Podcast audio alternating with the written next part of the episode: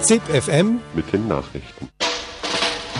Und nun ohne Umschweife zur Sache. Ich sage Ihnen, Aufschwung, Aufschwung, das wäre es jetzt. Der Aufschwung ist da. Sie helfen den Armen, wenn Sie die Reichen ausmerken. Ave Maria, gratia plena ZIP FM Ein Projekt der Freien Radios. Krebsfall nach Gentherapie. Dolly Macher klonen Embryonen. Geschlechtsauswahl in Großbritannien. Der Embryo als Wirtschaftsware. Klonkälber erzeugen menschliche Antikörper. Pit zur Geschlechtswahl. Gen für Langlebigkeit. Gen für gute Mädchen. Ich will nicht Gott spielen. Das waren nur einige Schlagzeilen der letzten Monate. Präimplantationsdiagnostik, was sich hinter diesem komplizierten Wort verbirgt, welche Risiken, Gefahren und vielleicht auch Chancen dahinter stecken, darum geht es in der kommenden halben Stunde. Ihr hört eine Sendung von Radio Z aus Nürnberg. Herzlichen Dank auch an Andrea und Sabine von Radio Dreieckland aus Freiburg, von denen wir Ausschnitte aus ihren Interviews verwendet haben.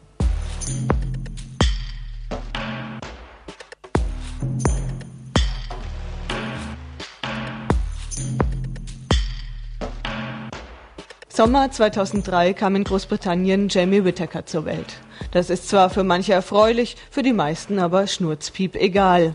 Doch wie immer nach solchen Sätzen folgt nun ein Aber. Denn Jamie Whittaker ist auserwählt. Jamie wurde aus zehn Embryonen, die im Labor in der Petrischale gezeugt wurden, ausgewählt, um seinem vier Jahre alten Bruder als Stammzellenspender zu dienen. Erstmals wurde ein Mensch gezeugt und geboren, der nicht als Baby oder Kind von irgendwelchen Eltern sein Leben beginnt. Nein, Jamie Whittaker beginnt sein Leben unter der Vorgabe, seinen erkrankten Bruder als exakt ausgesuchter Spender mit Blutstammzellen zu versorgen und ihm damit vielleicht sogar das Leben zu retten. Ein Einzelfall oder Modell für die Zukunft?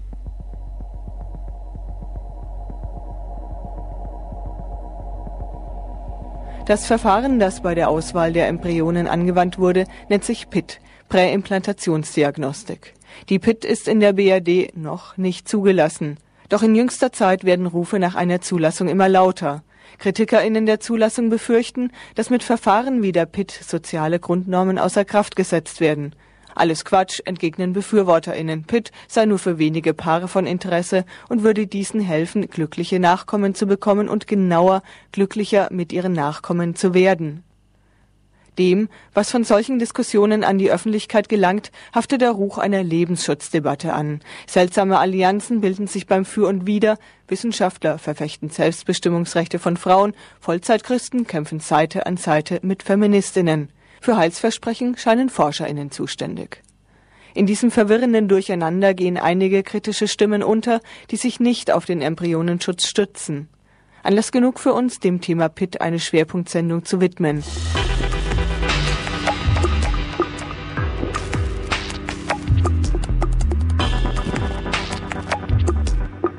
Um die Diskussion um PIT überhaupt zu verstehen, ist ein Blick in die jüngere Vergangenheit der Reproduktionsmedizin notwendig. Denn seit gut 30 Jahren ist der Inhalt der Gebärmutter schwangerer Frauen Ziel mannigfaltiger Untersuchungen. Mit Ultraschall, Bluttest, Fruchtwasseruntersuchung wird vermessen und geprüft, ob da auch alles in Ordnung ist. Zusammengefasst werden diese Methoden unter dem Begriff Pränataldiagnostik, kurz PND. Ursprünglich wurden diese nur bei einem eng begrenzten Personenkreis eingesetzt, mittlerweile ist sie bei der schwangeren Vorsorge zum Alltag geworden. Routinemäßig werden drei Ultraschalluntersuchungen während der Schwangerschaft durchgeführt. Neben dem Ort und dem genauen Alter der Schwangerschaft, der Mehrlingsbildung und der Geschlechtsbestimmung sollen mit diesen Untersuchungen auch Fehlbildungen des Embryos festgestellt werden. Das hat gesellschaftliche Folgen, meint Martina Puschke, bioethische Sprecherin der Interessenvertretung Selbstbestimmt Leben in Deutschland, einer Dachorganisation von Selbsthilfegruppen. Was wir beobachten können, ist, dass der Druck auf ein gesundes Kind einfach steigt. Also dass Frauen immer mehr diesem Druck unterliegen von wegen, ja, ähm, es gibt doch jetzt alle Möglichkeiten und wenn dann ein behindertes Kind auf die Welt kommt, Frauen oder auch Eltern damit konfrontiert sind, äh, dass sie einfach hören, das hätte doch nun heute wirklich nicht mehr sein müssen. Da gibt es doch nun genügend Möglichkeiten.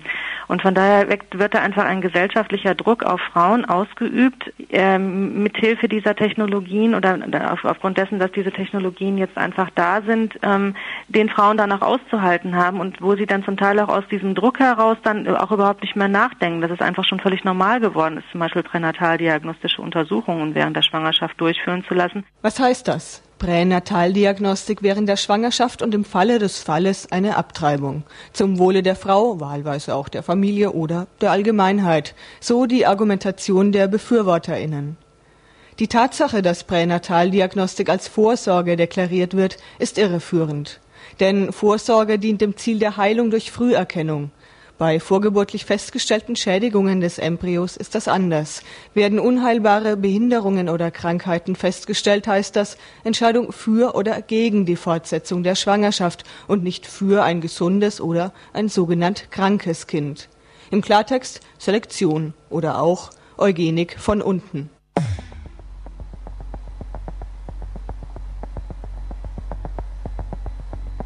Für Sigrid Graumann, Biologin und Philosophin, ist dies ein gravierender Einschnitt im ethischen Grundgefüge einer Gesellschaft. Damit wird dann die Bereitschaft, einen anderen Menschen umfassend anzuerkennen und zu achten, von seinen Eigenschaften abhängig gemacht. Und das, also das rührt wirklich an, an die soziale Grundstruktur. Gregor Wolbrink, Adjunct Professor für Bioethik an der Calgary University und profilierter Kritiker der Reproduktionsmedizin, spitzt die Beliebigkeit der Auswahlkriterien zu. Nicht alles kann bimedizinisiert werden, jeder, jede biologische Realität.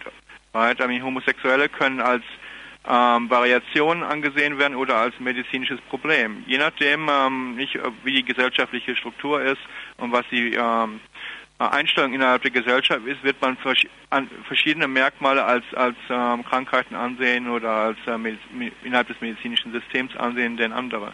Und das hängt rein von den kulturpolitischen ähm, Rahmenbedingungen ab. In Indien beispielsweise wird, obwohl strafbar, häufig die Geburt von Mädchen verhindert, da sie von den Eltern als Belastung empfunden werden. In der BRD hat sich durch die Rechtsprechung für Ärztinnen faktisch die Verpflichtung, die PND durchzuführen, entwickelt, da die Abrechnung der Vorsorgeuntersuchungen nur als komplettes Paket, also inklusive PND, möglich ist. Konsequenz daraus ist die Fremdbestimmung der schwangeren Frauen, die so keine echte Entscheidung haben, welche Untersuchungen sie wollen und welche eben nicht. Signalwirkung für die Ausweitung der PND hatte eine Entscheidung des Bundesgerichtshofs vor 20 Jahren. Dieser billigte einer Frau, die ein Kind mit Down-Syndrom gebar, Schadensersatz zu, weil der Arzt sie nicht genügend über die Möglichkeit einer PND aufgeklärt hatte. Diese Art von Rechtsprechung ging unter dem Stichwort Kind als Schaden in die Geschichte ein.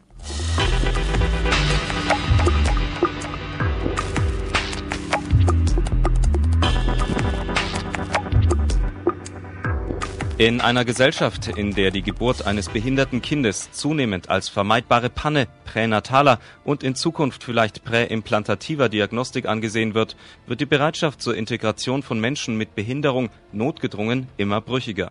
Das gibt der Psychologe Michael Wunder zu bedenken. Doch was ist nun eigentlich Präimplantationsdiagnostik, kurz PIT? Es mag kompliziert klingen, ist aber ganz einfach. Auf einen kurzen Nenner gebracht, die PND schaut in die Gebärmutter einer schwangeren Frau, die PIT blickt in die Petrischale.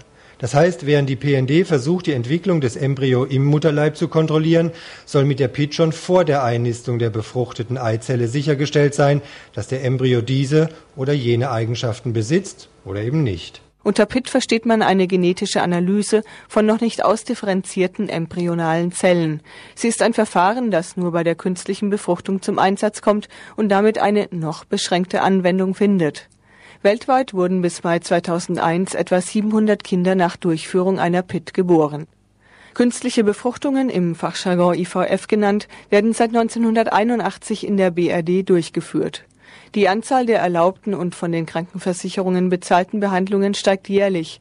Etwa 61.000 waren es in Deutschland im Jahr 2000. Erika Feierabend, Sprecherin von Bioskop, einem biomedizinkritischen Forum, meint zu dieser Tendenz, Früher waren es ja die sogenannten unfruchtbaren Frauen, was ja auch sehr dehnbar ist, dieser Begriff die die ähm, Fortpflanzungstechniken in Anspruch genommen haben. Heute sind das eben auch die als erblich bedingt belastet geltenden Paare, die jetzt auch Konsumenten dieser künstlichen Befruchtung werden. Weitere Indikationen für IVF sind eingeschränkte männliche Fruchtbarkeit und die sogenannte idiopathische Indikation, ein Sammelbecken für medizinisch nicht erklärbare Sterilität, wie etwa psychologische Konflikte und dergleichen mehr. Das Verfahren sieht folgendermaßen aus. Durch sogenannte hormonelle Stimulation werden in den Eierstöcken mehrere Eizellen zur Reife gebracht, die operativ entnommen und in einer speziellen Nährlösung mit Spermien zusammengebracht werden. Dort findet die eigentliche Befruchtung statt. Nach wenigen Tagen, wenn sich die befruchteten Eizellen begonnen haben zu teilen, werden die Zellproben untersucht. Nach der PIT werden bis zu drei Eizellen, die keine genetische Auffälligkeit aufweisen, in die Gebärmutter transferiert.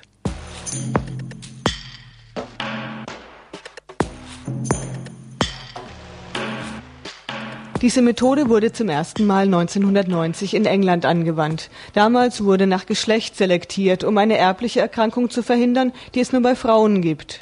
Mittlerweile ist die Medizin einige Schritte weiter. Das menschliche Erbgut gilt als entschlüsselt. Es gibt eine Liste von Erbkrankheiten, die durch die PIT verhindert werden sollen.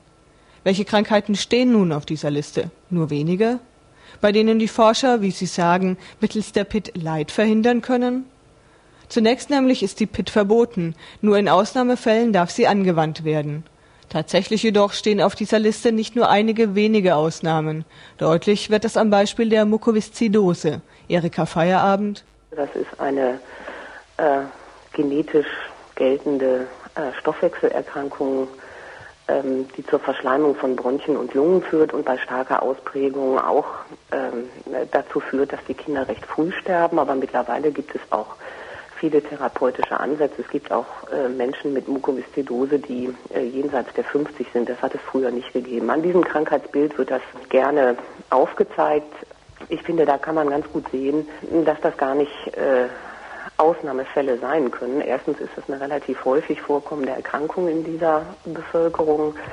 Zweitens kann man die Ausprägung ähm, vorab gar nicht vorhersagen und diejenigen, die halt mit Mukoviszidose leben, sagen, ähm, wir gehören auf keinen Fall zu dieser, was weiß ich, fiktiven Kriterienliste, äh, die eine PID begründen soll. Im Gegensatz dazu stellt Matthias Beckmann, Leiter der Frauenklinik der Universität Erlangen, die Wünsche der potenziellen Eltern in den Vordergrund seiner Argumentation. Die Krankheiten sind in einer Liste aufgeführt, die in diesem Fall von der Kommission, die von der Bundesregierung eingesetzt worden war, definiert worden ist. Dass sich mm, Menschen, die diese Erkrankungen haben und auch diese Erkrankungen in der Frühphase überlebt haben, betroffen fühlen, das ist äh, selbstverständlich verständlich. Das Problem, was sich aber ergibt, ist ja, dass die PIT gedacht ist für die Ehepaare, die ein Problem haben, nicht mit der Erkrankung und einem Kind, sondern das sind ja meistens aus vorbelasteten, schwer vorbelasteten Familien. Und in diesen vorbelasteten Familien sind bereits angehörige Kinder erkrankt. Ein, zwei Kinder, sie hat Mukoviszidose, dann zum Beispiel eine Mukoviszidose. Und da ist es natürlich so, dass diese Eltern es einfach nicht mehr schaffen, ein drittes Kind mit Mukoviszidose aufzuziehen. Und in diesem Zusammenhang denke ich, dass es schon gerechtfertigt ist, dass die Eltern die Entscheidung treffen. Es trifft nicht der Gesetzgeber oder die behandelnden Ärzte, sondern die Eltern treffen ja die Entscheidung dazu, dass das Kind mit dieser schweren Erkrankung nicht geboren wird. Während von BefürworterInnen gerne auf die Nachfrage nach verwiesen wird, sehen KritikerInnen die Diskussion um die Zulassung der PIT in der BRD in einem etwas größeren Kontext, nämlich dem der Medizinisierung der schwangeren Vorsorge und des menschlichen Lebens. Jedes biologische Merkmal kann man ja im Endeffekt als medizinisches Problem ansehen oder als sozialpolitisches Problem. Ähm, wenn man zum Beispiel mich nimmt, ich bin ja ein Kontaganer, bin ohne Beine geboren, es wird hauptsächlich im medizinischen System als abnormal, unnormal angesehen. Ich, ich sehe mich selbst aber als sozialpolitisches Problem, dass die Gesellschaft einfach davon ausgeht, dass man zwei Beine haben muss und zwei Arme haben muss und so weiter. Und, und sobald man halt dieser Norm nicht entspricht, dann wird man abnormal abgetan.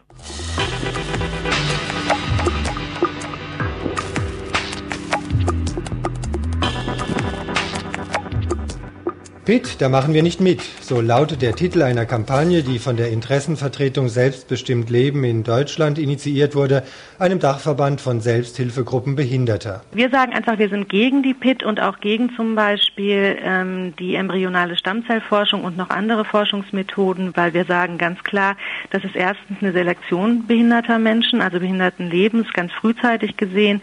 Ähm, und da sehen wir einfach gesellschaftliche Probleme auf uns zukommen und das wollen wir so auch nicht auf uns sitzen lassen. Wir sehen zweitens, dass hier Heilsversprechen seitens der Forschung gemacht werden, die so überhaupt nicht gehalten werden können, weil wenn zum Beispiel gesagt wird, äh, mithilfe der embryonalen Stammzellforschung können Krankheiten geheilt werden, dann sehen wir das noch lange nicht so. Dann sehen wir einfach, dass hier Versprechen gemacht werden, dass hier Hoffnungen geweckt werden, die aber so nicht gehalten werden können. Und drittens ähm, sehen wir einfach auch gesellschaftliche Konsequenzen, die nicht nur behinderte Menschen betreffen, wenn diese ganzen Technologien wirklich legalisiert würden und auch so durchgeführt würden. Wenn wir da nur an den Gencheck denken, der ähm, besprochen wird, das hat sicherlich Auswirkungen für alle, wenn dann zum Beispiel Arbeitgeber oder auch äh, Versicherungen hergehen können und nachfragen können, ja, wie sieht denn das aus? Ähm, werden Sie vermutlich, haben Sie so einen Gentest mal gemacht und werden Sie vermutlich im Alter oder irgendwann mal ähm, erkranken? Das hat ganz äh, riesige gesellschaftliche Probleme, mit denen wir dann konfrontiert werden. Und wie gesagt, alle Menschen, nicht nur behinderte Menschen. Und deswegen sind wir dagegen. Weltweit wollen Behindertenverbände den Kampf gegen die PIT forcieren. Gregor Wolbring ruft dazu auf, auf UN-Ebene eine behindertenspezifische Menschenrechtskonvention durchzusetzen. Eine Sache, die ich denke, dass wir als Behinderte jetzt ganz klar hingucken müssen, ist auch ähm, Ethikdebatte, die natürlich für Behinderte sehr wichtig ist. Im Moment von der UNESCO übernommen wird. UNESCO hat ein, hat ein eigenes Ethik-Committee, International Bioethics Committee, und die haben gerade drei ähm, Konsultationspapers out, die sich mit Ethik beschäftigen. Eins ist über Präimplantationsdiagnostik und und äh, Keimbahnverstärkung. Äh, ich kann Leute nur dazu auffordern, das zu lesen, weil die sind immens, die gerade das Präimplantationsdiagnostik ähm, ist immens medizinisch, rein medizinische Sichtweise von Behinderung. Es, es wimmelt nur so von ähm, Gefährdung, ein behindertes Kind zu haben. Was es auch tut, ist, es macht einen ethischen Unterschied zwischen sozialpolitischer Intervention und medizinischer Intervention. Man muss praktisch nur sagen, das macht man ja für aus medizinischen Gründen und um diese Leute, also Unterschiede, also ähm, Leid zu verhindern. Und dann ist so ethische Akzept, Akzeptanz gesichert.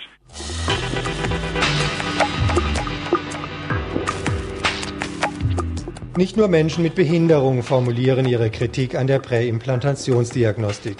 Frauen sind die Ersten, die mit der Reproduktionsmedizin konfrontiert werden. Und sie fallen fast ganz aus der öffentlichen Diskussion heraus. Dabei haben die Frauen die größten Folgen zu tragen. Um die PIT überhaupt durchführen zu können, braucht es die künstliche Befruchtung oder In-vitro-Fertilisation, kurz IVF.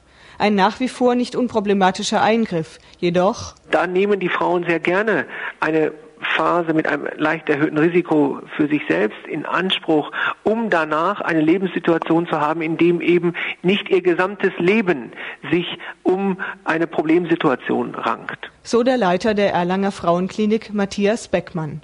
Vom Ergebnis her ist es auffällig, dass die Gesundheitsrisiken für Frauen kaum thematisiert werden. Also bei der Präimplantationsdiagnostik ist es ja enorm. Da müssen ja Frauen, die eigentlich fruchtbar sind, eine In-vitro-Fertilisation über sich ergehen lassen mit erhöhten, äh, mit einer erhöhten, also eine gefährlichere In-vitro-Fertilisation wie praktisch die normale, weil da mit höheren Hormondosen gearbeitet wird, weil man mehr Eizellen braucht.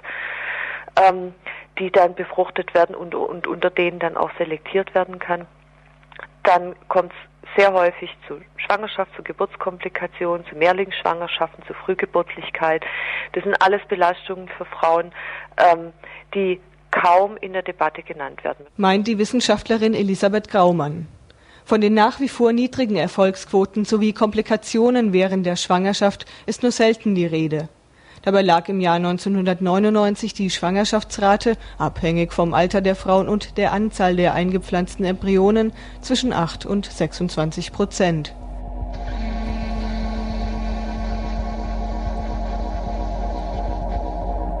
Bei einem Viertel der Schwangerschaften kommt es zu Mehrlingsbildung.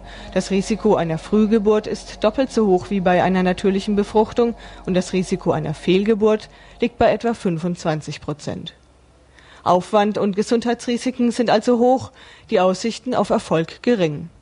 Im öffentlichen Kopfzerbrechen über Zulassung oder Verbot der PIT wird das weitgehend ausgeblendet. Schließlich geht es da um die Frau, nicht um den Embryo. Und nur um diesen kreist das Interesse sowohl der Befürworter als auch der PIT-GegnerInnen aus der Embryonenlobby. Elisabeth Graumann weiß um die Schwierigkeit, frauenspezifischen Positionen Geltung zu verschaffen. Die Selbstbestimmung der Frau ja, ist immer das zentrale Argument, um jede Technik in dem Bereich durchzusetzen. ähm, die Frage, in dem Moment, wo die Interessen von Frauen auch kritisch hinterfragt werden, äh, ist es, wird, es, wird es im öffentlichen Diskurs gleich unglaublich problematisch. Also ganz platt gesagt, da wird üblicherweise mit der Abtreibungskeule geschwungen. Es wird immer gesagt, also wenn ihr hier die Embryonenforschung ähm, behindern wollt, wenn ihr euch gegen die Präimplantationsdiagnostik wehrt, wenn ihr euch gegen das Klonen wehrt, als Frauen gegen die Eizellspende, was auch immer, äh, damit, äh, es gibt immer Frauen, die sowas selbstbestimmt tun. Wenn ihr deren Selbstbestimmung in Frage stellt, stellt ihr auch die, selbstbestimm die selbstbestimmte Entscheidung der Frau über Fortsetzung oder Abbruch einer ungewollten Schwangerschaft in Frage. Konservative KritikerInnen der PIT setzen dagegen auf ein altbewährtes Mittel, den Embryonenschutz. Diese unangenehme Nähe zu Lebensschützern bei der Ablehnung der PIT löst bei fortschrittlichen GegnerInnen wie Erika Feierabend Unbehagen aus. Der Embryo hat ein eigenständiges Recht auf Leben, sagen ganz besonders radikale Lebensschützer, ähm, oder ein Recht auf Würde. Und das äh, strahlt sozusagen aus auf die ganzen anderen Fragen, mit denen sich Frauen zuletzt irgendwie seit der Debatte um den Abtreibungsparagraphen rumzuschlagen haben. Dass Schwangerschaft eben nicht als ein der Frau eigener körperlicher und seelischer Prozess irgendwie betrachtet wird, sondern die Frau und der Embryo werden als jeweils eigene Personen betrachtet und der Embryo wird auch aus bevölkerungspolitischen Gründen äh, staatlicherseits geschützt. Das potenzieren irgendwie jetzt die PID-Gegner mit dem Lebensschutzargumenten, ähm, ja. Und äh, die Befürworter bringen mal wieder die Selbstbestimmung von Frauen ähm, in Anschlag. Das tun, tut man ja ganz besonders gerne, wenn man neue Techniken anbieten will und die Frage der Selbstbestimmung reduzieren will auf die pure Wahl zwischen bestimmten Dienstleistungen oder Optionen. Das hat mit Selbstbestimmung eigentlich überhaupt nichts zu tun.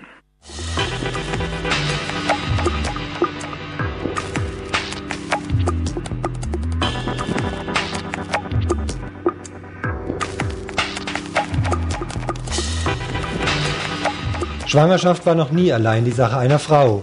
Doch die Entwicklung der geschilderten Techniken verlagert Schwangerschaft noch stärker aus dem privaten in den medizinischen Bereich.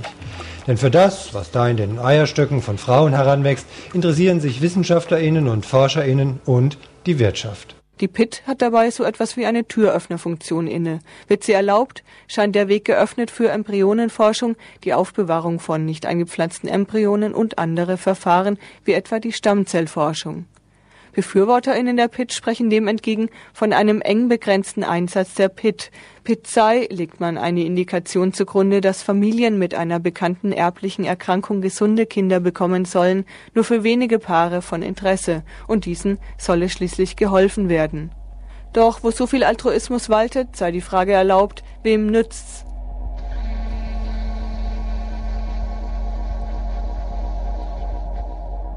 PIT ist kein Markt. PIT ist vielleicht in ganz Deutschland für drei, vier, vielleicht 500 Ehepaare. Wenn Sie sich die Forderung angucken, wie viele Zentren PIT machen sollten, da wird derzeit über zwei, maximal drei Zentren gesprochen, die PIT überhaupt anbieten können. Diese genetischen Erkrankungen, die dort gemacht, die dort untersucht werden, sind ausgesuchteste genetische Erkrankungen. Wenn Sie sich damit beschäftigen, welche Institute, humangenetische Institute, ein Institut in Düsseldorf, Berlin, Hamburg oder München bietet nie alle genetischen Veränderungen an zur Untersuchung, sondern dann muss das Paar ganz speziell an einen Ort gehen, um dort diese spezielle genetische Untersuchung zu bekommen. Also PIT ist absolut gar kein Markt. Giselind Berg, Biologin am Ökologischen Institut der TU Berlin, hält diese Einschätzung für überholt. Sie war lange Zeit in den USA und kennt die Entwicklung, die Pitt dort genommen hat. Dem, was ich von dem Thema weiß, ist, ähm, dass man dass das, sag mal, idealtypisch vielleicht zutreffen mag. Wenn man sich die Realität anguckt, sieht die bereits also völlig anders aus. Weil mittlerweile ähm, die, die, die häufigsten Anwendungen nicht unbedingt mehr dafür sind, sagen wir mal, ähm, äh, Eltern, die eine ähm, bekannte genetische Krankheit haben, sozusagen dann zu einem Kind zu verhelfen, das frei von dieser Krankheit ist, sondern es wird, ähm, also sagen wir, die USA sind der Markt, wo es am meisten angewendet wird, PIT, in den unterschiedlichen Formen. Und da ist die häufigste Form, dass man danach guckt, sagen wir mal, chromosomale Abweichungen äh, aufzusuchen, insbesondere dann, ähm, weil man sich davon verspricht, dass für Frauen, die etwas älter sind, wo diese Störungen häufiger auftreten, dann bessere Erfahr Erfolge haben im Hinblick auf äh, die IVF. Also die Vorstellung, es geht nur um, um 100 oder 200 Paare, was die Diskussion ist, was ja vor Jahr, also hier auch noch häufig vertreten wird, ähm, das ist mit der Realität dort zumindest überhaupt äh, nicht mehr vergleichbar. Das eingangs erwähnte Designer-Baby Jamie Whittaker ist ein Beispiel dafür, dass sich die Pitt einer engen Eingrenzung entzieht. Ein anderes Beispiel wäre die Familie Masterin aus Schottland. Nachdem sie ihre einzige Tochter verloren hatte, wollte sie, um die weibliche Dimension in der Familie wiederherzustellen, durch Pitt eine Geschlechtsauswahl vornehmen lassen. Mehrere Pitt-Zentren in Europa bieten dieses sogenannte Social Sexing oder Family Balancing an.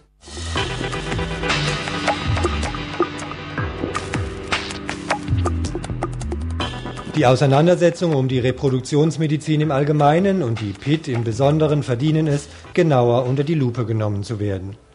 Schließlich und endlich werden hier Normen gesetzt und etabliert, die in unmittelbarer Zukunft das Leben von Menschen bestimmen und für Verwerfungen im sozialen Miteinander sorgen können. Gregor Wolbring entwickelt dazu eine Vision. Ich denke, wir haben die Chance damit, dass in der Zukunft natürlich Technologien vorhanden sein werden, die im Endeffekt ähm, auch Verstärkung von gewissen Merkmalen oder neue Merkmale hervorrufen werden. Ob, sei es nun, dass man zum Beispiel äh, Bionic ähm, Beine nehmen könnte, nicht, die also wahrscheinlich schneller und besser sein werden als die sogenannten normal, normale Beine. Also irgendwann wird dieses ganze Normalisierungssystem halt verschoben. Und ich hoffe, dass, dass den Leuten irgendwann mal klar wird, dass dieses Normatiere, dass sie sich irgendwann nur selbst in den Fuß schießen. Right? Weil, weil irgendwann werden sie selbst als, ähm, als ähm, unnormal oder subnormal angesehen und dann äh, werden sie dieselben Probleme kriegen, ähm, die wir jetzt haben. So, ihr Lieben, dem haben wir nichts weiter hinzuzufügen. Ich hoffe, ihr verbringt noch einen schönen Abend und eine geruhsame Nacht. Seid gegrüßt ihr da draußen, was auch immer ihr sein mögt. Präimplantationsdiagnostik. In diesem Schwerpunkt kamen zu Wort Dr. Sigrid Graumann, Biologin und Philosophin. Sie war Mitglied in der Enquete-Kommission Recht und Ethik in der modernen Medizin des Deutschen Bundestages, die sich in der letzten Legislaturperiode mit rechtlichen Fragen und Problemen der Reproduktionsmedizin beschäftigte. Professor Dr. Matthias W. Beckmann, Direktor der Frauenklinik der Erlanger Universitätsklinik. Martina Puschke, bioethische Sprecherin der Interessenvertretung Selbstbestimmt Leben in Deutschland. Erika Feierabend ist Sprecherin von Bioskop, einem Forum zur Beobachtung von Biowissenschaften und ihren Technologien. Dr. Gregor Wolbring, Adjunct Professor für Bioethik an der Fakultät der Erziehungswissenschaften, Abteilung Rehabilitation und Disability Studies der Universität Calgary. Giselind Berg, Biologin am Ökologischen Institut der TU Berlin